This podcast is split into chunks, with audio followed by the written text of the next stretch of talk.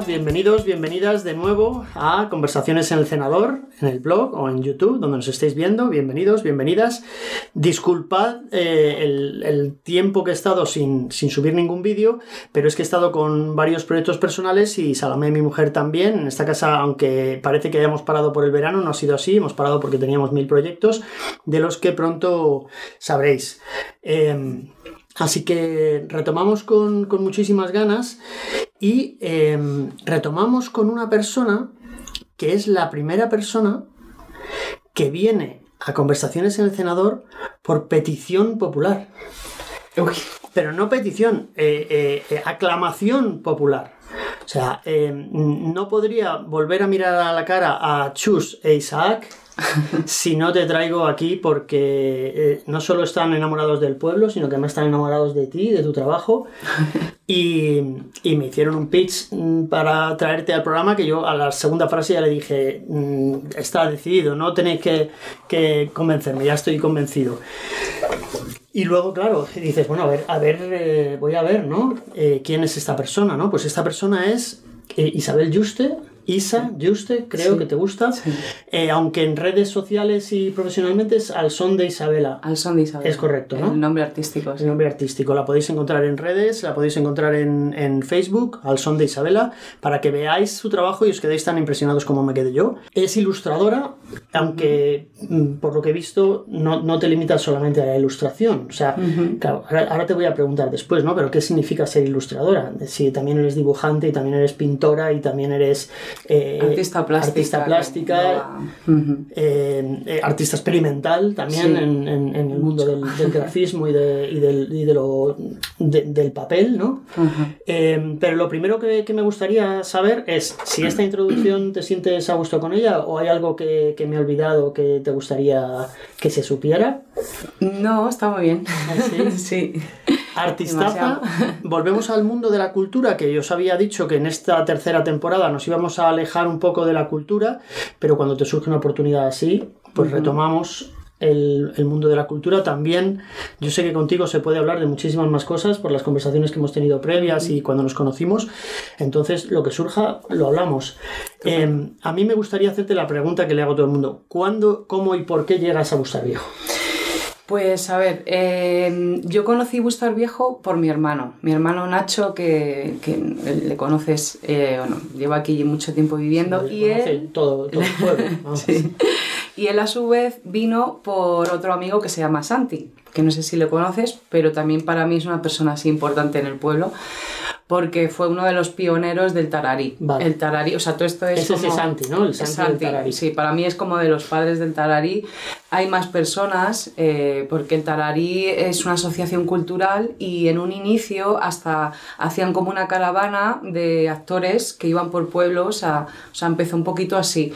Eh, me falta información y por eso, o sea, algo he visto en fotos, me han contado, porque tengo amigos muy de, antiguos del tararí, pero claro, luego han ido pasando a otras generaciones. Entonces, eh, fue un poco así. Eh, eh, Santi es de los que estuvieron allí desde el principio. Entonces, mi hermano conocía a Santi porque empezaron con los cuentacuentos en Madrid.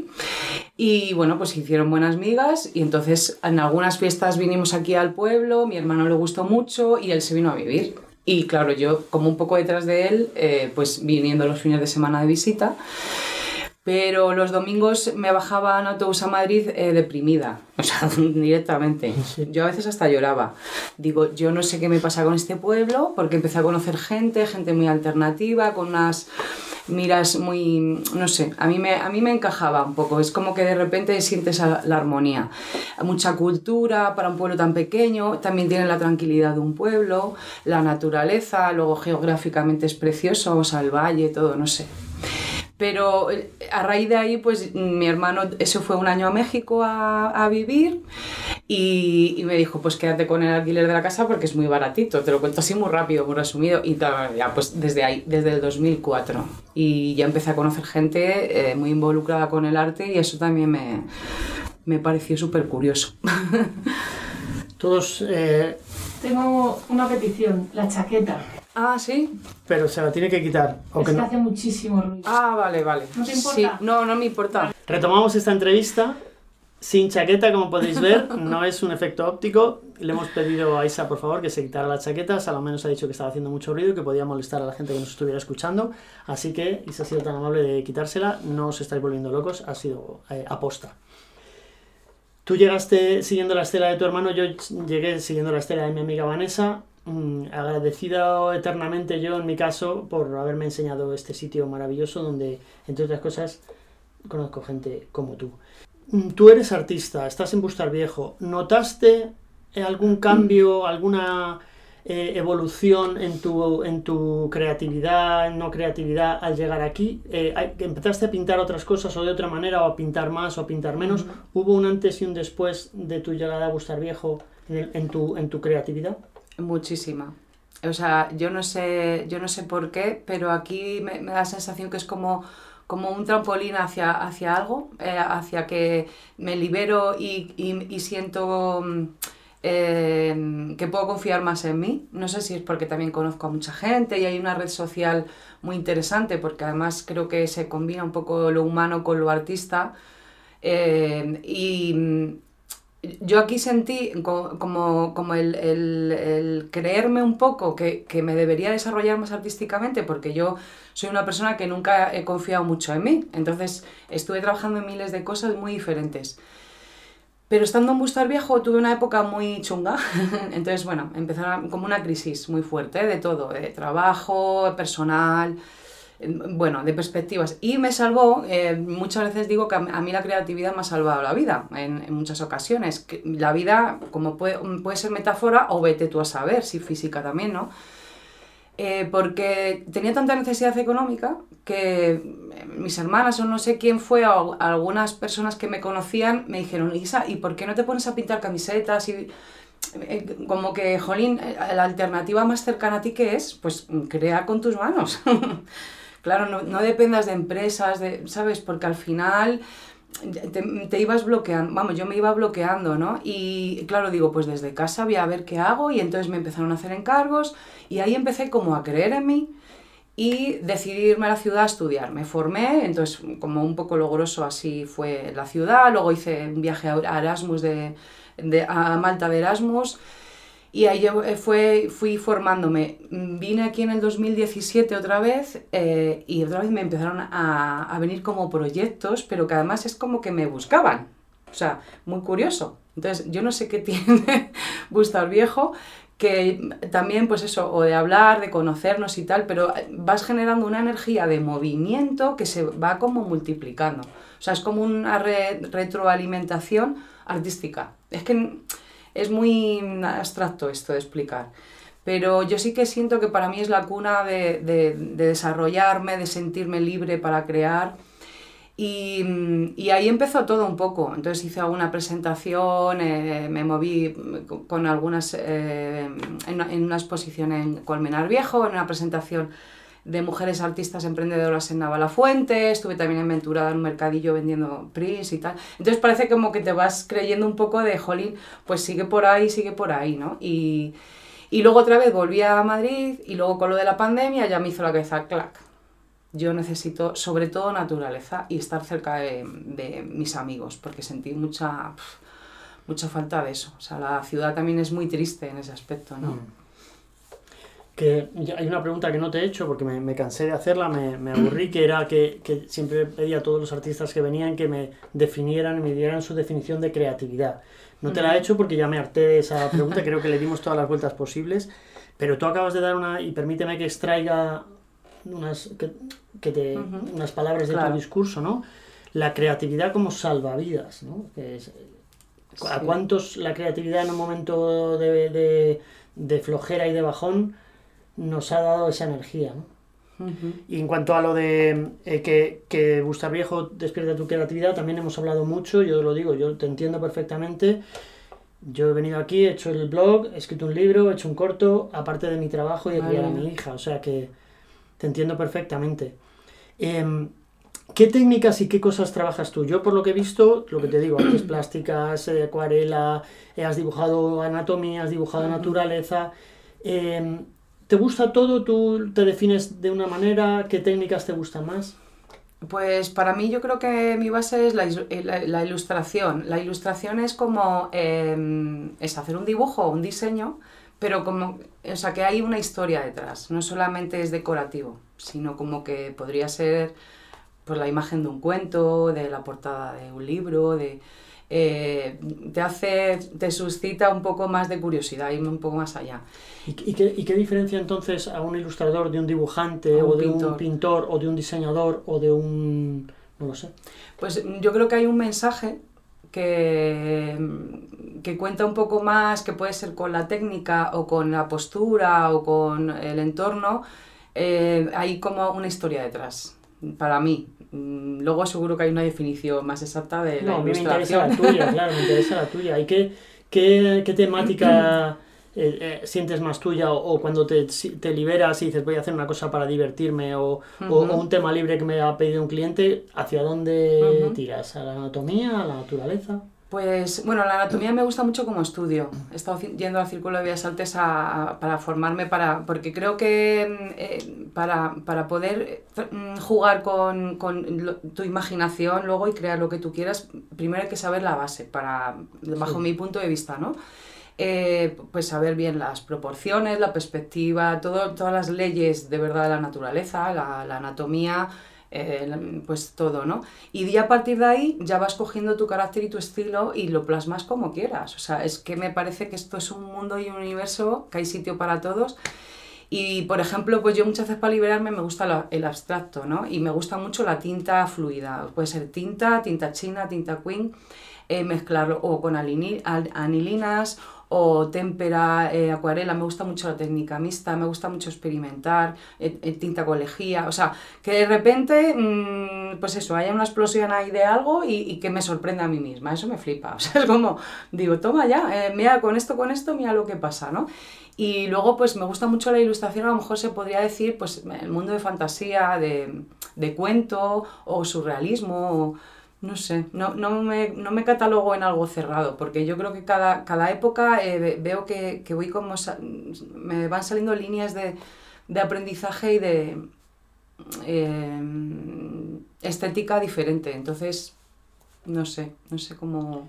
Y utilizas una técnica que, que es hermosa, la de la tinta, la acuarela, es hermosa, a mí me fascina, pero que es eh, como estar todo el rato intentando domar un, un Sí. animal salvaje, ¿no? O sea que eh, la acuarela es el, el abrazo al error, eh, Sí. a, a la anarquía, ¿no? Porque no hay forma de, de controlarla. O tú- No hay forma. y eso, eh, háblame de, de la, de la acuarela como, como elemento de trabajo. Va- Quiero decir, ¿por qué una ilustradora elegiría el material más anárquico y más difícil de controlar? Sí, es verdad. Pues a mí me gusta mucho la acuarela, creo que para mí es mi técnica base y a partir de ahí, por ejemplo, los talleres que doy se llama acuarela creativa porque para mí es un poco la, la excusa, ¿no? Eh, pero de ahí mm, hay una parte que es estudio, eh, pues damos teoría del color, psicología del color, la armonía, la composición y luego muchas más cosas, también un poco de dibujo, de estudio, pero de ahí luego hay una parte que, que es creativa y, y podemos mezclar con las, con, o sea, es un poco la excusa la acuarela, pero la acuarela en este caso, la pregunta eh, me gusta porque creo que tiene mucha personalidad, es lo que dices, ¿no? Es domarla. Eh, yo creo que es dejarla libre, que fluya, entonces muchas veces me, me fascina ver cómo entra entre las vetas del papel, ¿no? O sea, tiene eh, la rugosidad del papel, va haciendo como, pues eso, como unos destellos, como raíces de árboles, o sea, es orgánica, es viva, ¿no? Luego también, si necesito una más manejable, más, de, más seca, más dura, más pues eh, acrílico o témpera, que la manejas pues para cosas muy concretas que tú decides. Pero la acuarela en sí es, para mí es como mi piscina, ¿no? De, ahí fluyo y, tiene, es azarosa, o sea, es a ver qué va a hacer aquí. Entonces tienes que ir con ella, pero tú como detrás. y a veces también tienes que tener ese dominio, o sea, ya la has conocido por dónde va y luego pues vas diciendo, bueno, voy a dejarla que, voy a esperar a que vaya secando o hasta dónde, hasta dónde corre el color o qué hace o cómo se difumina o y bueno, es como conocerse. Entonces entras en una conexión como muy interna con algo, muy, una psique de creatividad que a mí me parece maravillosa. O sea, es como sacar y descubrir algo de ti que me parece terapia. pura. Terapia O sea, pura. Tiene que serlo, sí. ¿no? La acuarela es terapia Yo pura porque sí. no tienes Mm. control, es aprender también a Es, relajarse, es a soltar, es soltar, mindfulness y... sí, es soltar, sí. Para los que os esté encantando lo que está diciendo como a mí y, y os apetezca hacer esta terapia ¿no? de, de- de liberación y de meditación en la librería aquí en Bustar Viejo, hacer los talleres, yo no sé si haces talleres en más sitios Sí, doy talleres de cómic también para chavales en la, en la pajarita. y en, y en la- otros lugares de la Sierra Norte, para la gente que nos oye, mucha gente que no es solamente en Bustar Viejo, sino en toda la Sierra Norte. El que quiera participar de esta terapia Pues pictórica, eh, ¿tienes otros sitios donde vas a...? Pues de momento, de momento, bueno, a- eh, también doy clases particulares en mi casa y ahí hago dibujo e ilustración. O sea, es todas las técnicas para llegar a poder hacerte un objetivo mm, dentro de la ilustración, un libro de artista, un, un cuento o incluso pues un diseño para una portada de música, o, eh, pero pues con, con una, una programación empezando por el dibujo, eh, anatomía, pues lo más básico, luces, sombra, volumen y luego pues ya mm, desarrollando las técnicas. Eh, puede ser acu- eh, acuarela, como ceras Manley, como pintura de madera, eh, pastel, ya vamos ahí aprendiendo. Y eso es- las hago en casa. Y los talleres que doy son eh, los jueves en la papelería de Acuarela Creativa, que he abierto otro grupo, ahora tengo dos, y eh, talleres de cómic para chavales en la ludoteca de La. Pajarita. Y ahí, Bueno, pues, muchos de los que nos estáis oyendo, nos estáis viendo, estaréis diciendo, joder, ¿cómo está colando su publicidad? Sí, por supuesto, se lo he pedido yo y además creo que es un favor que, que nos hacemos los vecinos de Bustar Viejo eh, de tener estas oportunidades con un pedazo de artista en la puerta de casa. Así que sí, publicitamos y con mucho gusto y mucha... Yo he, he leído por ahí, y corrígeme si me equivoco, que, que los, los grandes temas que tú tratas de fondo quizá no se pueden ver en el cada trabajo concreto, en una anatomía o en una naturaleza, en un- o a lo mejor sí se ven más en los abstractos. Eh, has comentado alguna vez que tus temas ba- base son el amor y el miedo. ¿Es correcto eso? ¿Tiene sentido lo que he leído o lo, he interpretado yo como me la? Eh, no, tiene mucho sentido. O sea, yo, yo siempre he pensado que, que el, el arte, o sea, eh, me parece grandioso, ¿no? Creo que todo, todo el ser humano somos creadores. Entonces, eh, eso no, no lo tenemos que coartar. O sea, por algún lado tiene que salir, porque si no nos reprimen y, y estamos en un sistema de robots. Entonces, yo creo que eso... eh, pero, eh, sobre todo, antes que... mm, que el, que el artista o que el arte para mí es lo humano. O sea, eso es ante todo. O sea, y, y luego ya a partir de lo humano, pues somos seres creadores que Lo compartimos, ¿no? Y que, y, que, y que yo creo que todo eso se complementa. O sea, que no... No, no- a mí me parece vacío lo de estar riva- haciendo un, eh, rivalizando ¿no? unos con otros de no es que todos tenemos algo muy bonito dentro entonces cada uno que se exprese como mejor Y te voy a preguntar, Isa, y me contestas si quieres. sí. ¿Amor a qué y miedo a qué? Pues mi- mira, voy a empezar por el miedo. Esto que estoy haciendo es una de las cosas que me da miedo. Mi- Mira, a ver si no me pongo nerviosa. Estás, esta- ya vamos, me sorprende que... Mm, Tengo yo- el miedo escénico este. Mira, ¿ves? Me, ya me tiembla la voz. Pero bueno, me gusta porque gracias a también que me, hablando contigo, me dijiste, mira, a lo mejor para ti también es un reto y tal. Yo creo que sí, que ya lo quiero como mm, su- superar. O sea, porque mm, no sé, no sé por qué me pasa eso. O sea, seguro que es algo de pequeña, no lo sé. Pero es verdad que, que yo, por ejemplo, en mis presentaciones de la escuela de arte donde estudiaba, lo pasaban fatal mis compañeros y mi tutora me decía, Isa, no puede, no puede, ser- no puede pasar esto. O sea, me boicoteaba, hablaba de mal de mí en las proyecciones. Entonces, me dice, si te quieres dedicar al arte, en algún momento vas a tener que hablar en público, entonces mm, no, no puede ser, ¿sabes? Y, y luego, haciendo la presentación de Lozoyuela, eh, mi hermano me ayudó mucho, porque como es actor, Sí. pues mi hermano todo lo contrario, ¿no? Pues me ayudó un poco la, la posición corporal, el- eh, tu eje, tu concentración, em- empatizar con el público, pero... Y es una de las cosas que me da miedo, o sea, es como un miedo escénico que, bueno... em, O sea, es un miedo a mostrarte, a Sí. mostrarte como tú eres, a mostrarte a los demás. Sí, sí. O sea, luego soy muy sociable y muy extrovertida, Sí. pero sin, sin cámaras y sin ponerme en, en la tesitura de hablar de mí. es como... mm, y luego, ¿cuál era la otra pregunta? El amor. ¿El amor a qué? Pues, jo, el amor...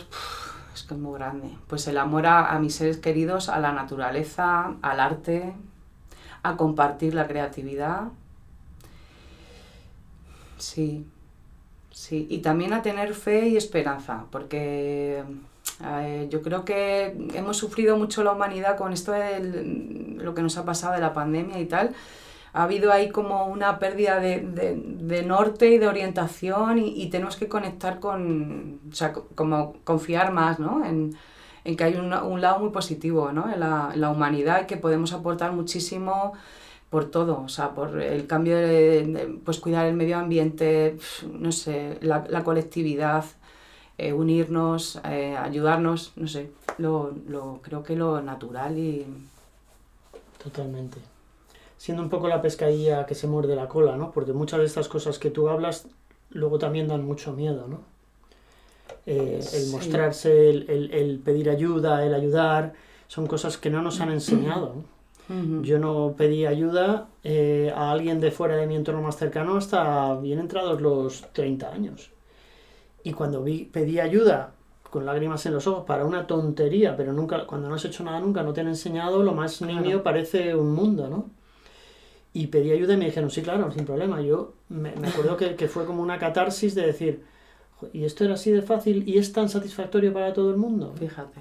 Y me acuerdo una anécdota con mi amigo Nico, y perdona que te meta aquí de matutes, una anécdota, siempre la meto en estas conversaciones. Eh, mi amigo Nico cuando vino a España, mi amigo Nico es alemán y, y vino a España y, y, y, tuvo, es muy trabajador y es un tío muy válido y entonces le fue yendo bien y fue mejorando la casa y se fue, iba cambiando de casa, ¿no? Uh -huh. Y me nos llamaba, oye, ¿me echáis una mano en la mudanza? Y yo, claro, sí, sí, sí, yo, mi amigo Nico, lo que me pida, ¿no? Y encima además luego pagaba cañas y era un gusto. Entonces, eh, le ayudé en un par de mudanzas, no recuerdo ni haberme cansado porque cuando haces algo por placer, y luego yo hice una mudanza y yo no quería molestar a nadie, no le llamé, ¿no? Y entonces un día Nico me dijo, ¿te has mudado? Y digo, sí, dice, ¿no me has llamado? Y le digo, sí, porque no te quería... Yo también me emociono. No te quería molestar, ¿no? Y me dijo, Tranquilo. Me dijo, es que no somos amigos. Yo dije, tienes toda la razón, ¿no? Pero que, que son elementos de, de, que deberían ser cotidianos que luego dan un miedo que te sí, cagas. Sí, verdad. Entonces te entiendo perfectamente. Y te agradezco infinito que hayas eh, eh, utilizado este espacio para, para probarte, que no da ningún miedo y que no pasa nada, y que yo me emociono contando esta historia de mi, de mi amigo Nico, y, y, y, me da igual. El que piense que soy un blando y un, y un tontaina, que lo piense o no escuche este blog porque no es para él o para ella. Así que bienvenida y muchas gracias por intentarlo. Me gustaría eh, eh, hablar de, de, de una cosa muy importante que has mencionado antes. Hay algo, iba a decir mágico, pero también puede ser tétrico. ¿Hay algo fantasmal, mágico en Busta Viejo? Sí.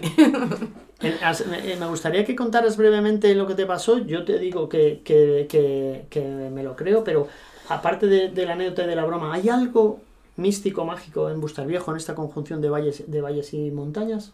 Sí, yo creo que sí. O sea, digo el creo por, por un poco por humildad, pero diría un sí rotundo. no sé qué hay, pero cuando llegué me empecé a hablar con gente y, me, y, fui conociendo gente artista y, que me hablaban de artistas, pero con mucho renombre. O sea, ahora no me apetece contar eso porque es un poco la intimidad, ¿no? Pero gente conocida, gente, en, pero en todos los ámbitos, en el ámbito musical, eh, artista plástico, fotografía, o sea, mmm, no sé, como todo, es como que es, un refugio, que aquí, de alguna forma esto es como una isla paradisíaca, ¿sí?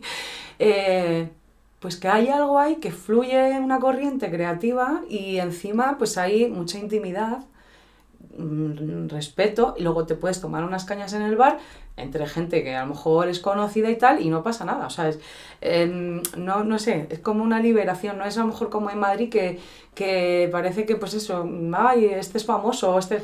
Aquí mmm, no ocurre eso, o sea, yo creo que es como cada uno es como es, con una libertad eh, de su personalidad y, y, yo creo que tiene, que tiene algo muy especial, o sea, y, y, también por la naturaleza. O sea, yo a veces me voy a hacer meditación o, y hay sitios concretos que unos cuantos, bueno, no sé, yo, yo entre mis amigos hablo, ¿eh? Pero que, por ejemplo, hay una zona que, que se llama el Abedul, ¿vale? Y esa zona es un poco mágica.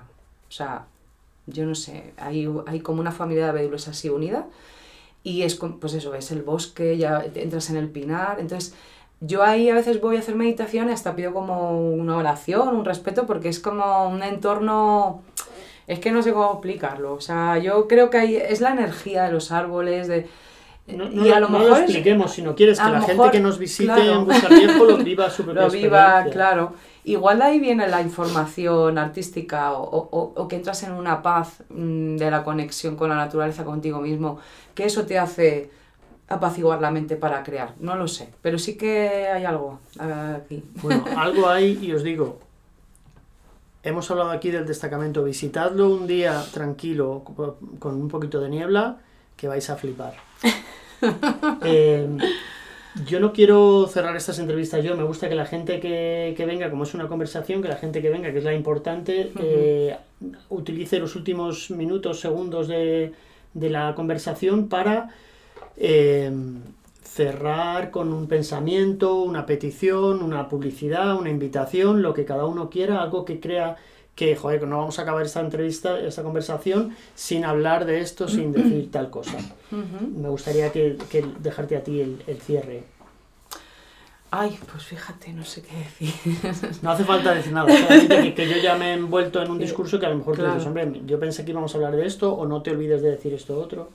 No, la verdad que estoy muy satisfecha y estoy muy agradecida a, a ti, porque es verdad que creo que, o sea, lo que, lo que has contado antes me parece muy valiente lo que has hecho, de pues, eh, lo de exponernos y, y compartir eh, cosas como mm, debilidades o vulnerabilidades, me parece que, que lo deberíamos de hacer más sin tanto perjuicio ni tanto miedo, porque yo creo que eso nos hace más grandes, precisamente, ¿no? O sea, es como sacar ahí pues sí, tengo esto, tengo el otro, pero también se, se, se fortalece con, no sé, expresándolo y yo creo que eso nos hace más fuertes, ¿no? Y más humanos. Totalmente. De hecho, romper esa Mm, relación que nos han hecho creer que vulnerabilidad y debilidad van de la mano, cuando el que se muestra vulnerable es realmente el más fuerte, El más porque fuerte. mostrarse vulnerable requiere una capacidad sobrehumana ¿no? Valor, claro. en- a día de hoy.